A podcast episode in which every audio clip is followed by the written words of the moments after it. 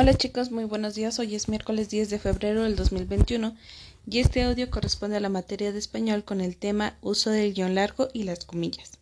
Como podrán recordar, la clase pasada iniciamos trabajando este tema, reconociendo que el guion largo pues indica la entrada del parlamento de un personaje en una obra o muestra las palabras de un entrevistado.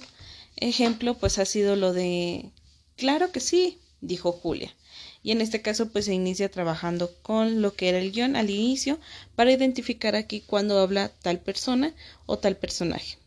En el caso de las comillas pues sirven para destacar eh, algunas frases, eh, oraciones o palabras en algún fragmento de un texto. Para esta ocasión en su cuadernillo de trabajo van a tener que responder a la actividad número 3 donde dice que van a leer el texto y van a subrayar donde las comillas estén bien empleadas, que significa que donde están bien colocadas donde deberían de estar, ahí le van a subrayar.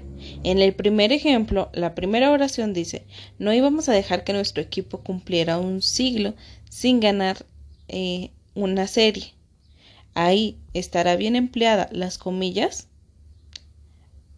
bueno, ustedes van a tener que subrayar o no subrayar si es ese caso.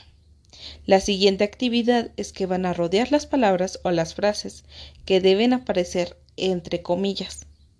Y por ahí les he mandado cinco oraciones. Esas serán sus dos actividades. Si tienen dudas sobre el em- sobre cómo emplear las comillas, me pueden mandar un mensajito y estaré respondiéndoles a cada una de sus dudas. Si no, diviértanse mucho eh, eh, realizando estas actividades.